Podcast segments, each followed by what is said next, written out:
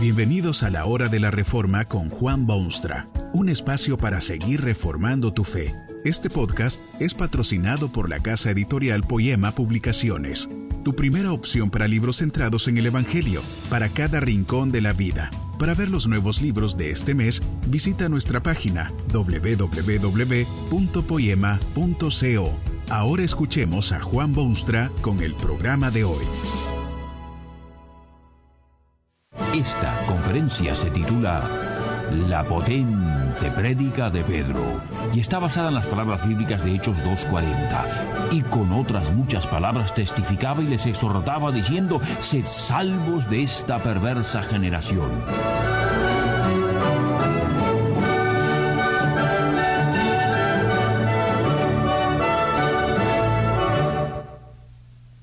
Pocos predicadores han igualado al apóstol Pedro, quien era, más que nada, un predicador.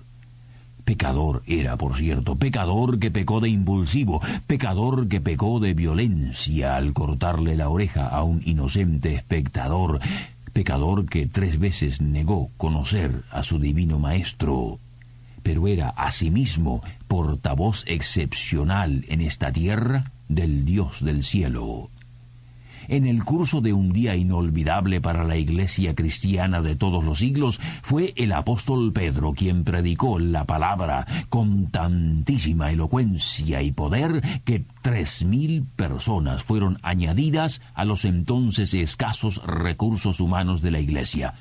Tres mil personas. Debe ser potente prédica, por cierto, la de Pedro. ¿Qué había en esa prédica que la hizo tan penetrante y poderosa.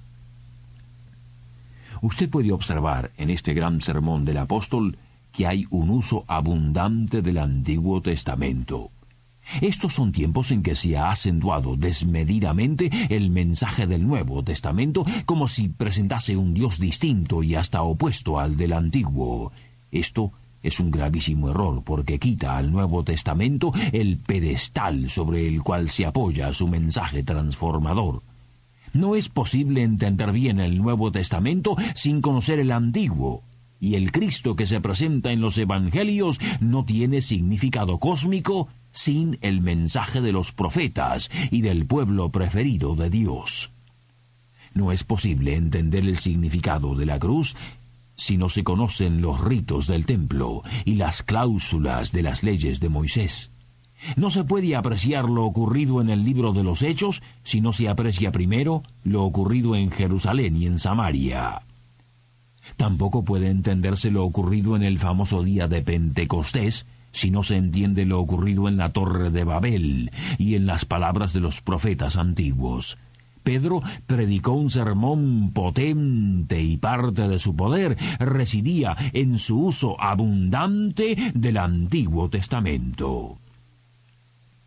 Hace voluminosa referencia a las profecías de Joel y hace ver que el descenso magnífico del Espíritu Santo está perfectamente encuadrado en lo que Dios había hecho y dicho en el pasado hay también una simpleza extraordinaria en la prédica de Pedro. Hace una lista completa de los hechos. Dice que Jesús era aprobado de Dios y las cosas que hizo, que fue prendido y puesto a juicio y muerto y sepultado y que resucitó al tercer día y está sentado a la diestra de Dios en el cielo una simple mención de los hechos sobresalientes de la vida del Hijo de Dios, nada más ni nada menos. Estos detalles históricos, sin embargo, se presentan con una interpretación. No son simples hechos, sin ton ni son o sin explicación, sino el cumplimiento exacto de planes divinos de muchísimo tiempo atrás. Lo ocurrido con Jesucristo era cumplimiento de muchísimas profecías, de muchísimo preparativo, de mucha actividad divina en el escenario humano. Es por eso que menciona dos de los nombres más significativos del Salvador que proclama. Dice el apóstol, a este Jesús a quien vosotros crucificasteis, Dios le ha hecho Señor y Cristo. Señor, porque es soberano de cielo y tierra, y todas las cosas han sido puestas debajo de sus pies. Cristo, porque este Jesús es el cumplimiento de las esperanzas hebreas de siglos y siglos de un Mesías, que sería ungido para ser profeta, sacerdote y rey. El Evangelio no es el primer paso de una nueva historia, sino un eslabón de la historia que comienza con el hombre y termina con el fin del mundo. También puede usted notar en la prédica potente de Pedro que habla directa y personalmente a sus oyentes. Habla de Jesucristo y dice a sus sorprendidos oyentes que han sido ellos mismos quienes enviaron a Jesucristo al cadalso y a la cruz. Vosotros, les dice, prendisteis y matasteis por manos de inicuos a este maravilloso Jesucristo. ¿No eran ellos acaso quienes habían exigido crucifixión y muerte? ¿No eran ellos quienes habían hecho un complot con las autoridades para eliminar al Hijo de Dios?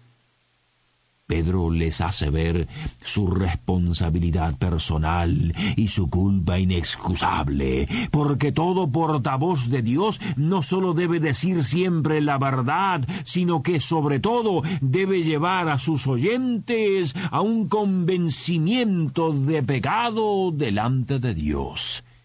Es recién entonces que surge el próximo elemento o ingrediente de la potente prédica de Pedro. Arrepentíos y bautícese cada uno en el nombre de Jesucristo. Es la conclusión inevitable del mensaje de Dios a los hombres. Si no se llama a los hombres al arrepentimiento, se ha perdido el tiempo y se ha gastado saliva sin provecho para nadie.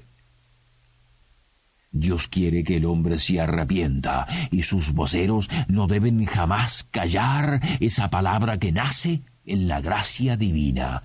Además, todo hombre a quien se predica el mensaje de Dios es, ante todo y sobre todo, un hombre pecador que necesita arrepentirse más que cualquier otra cosa en toda su vida. Es para eso que Dios ha llamado a sus profetas, para que llamen a los hombres al arrepentimiento, porque esa es la única forma en que hallarán salvación. Cuántos sermones, hojas al viento, porque no lleva ni invita al oyente al arrepentimiento, sin el cual no podrá acercarse a Dios. Cuánto esfuerzo inútil e infructífero. Solo Dios puede llevar al hombre a ese momento solemne del arrepentimiento, pero es quien predica el mensaje de Dios que debe llamar al hombre a ello.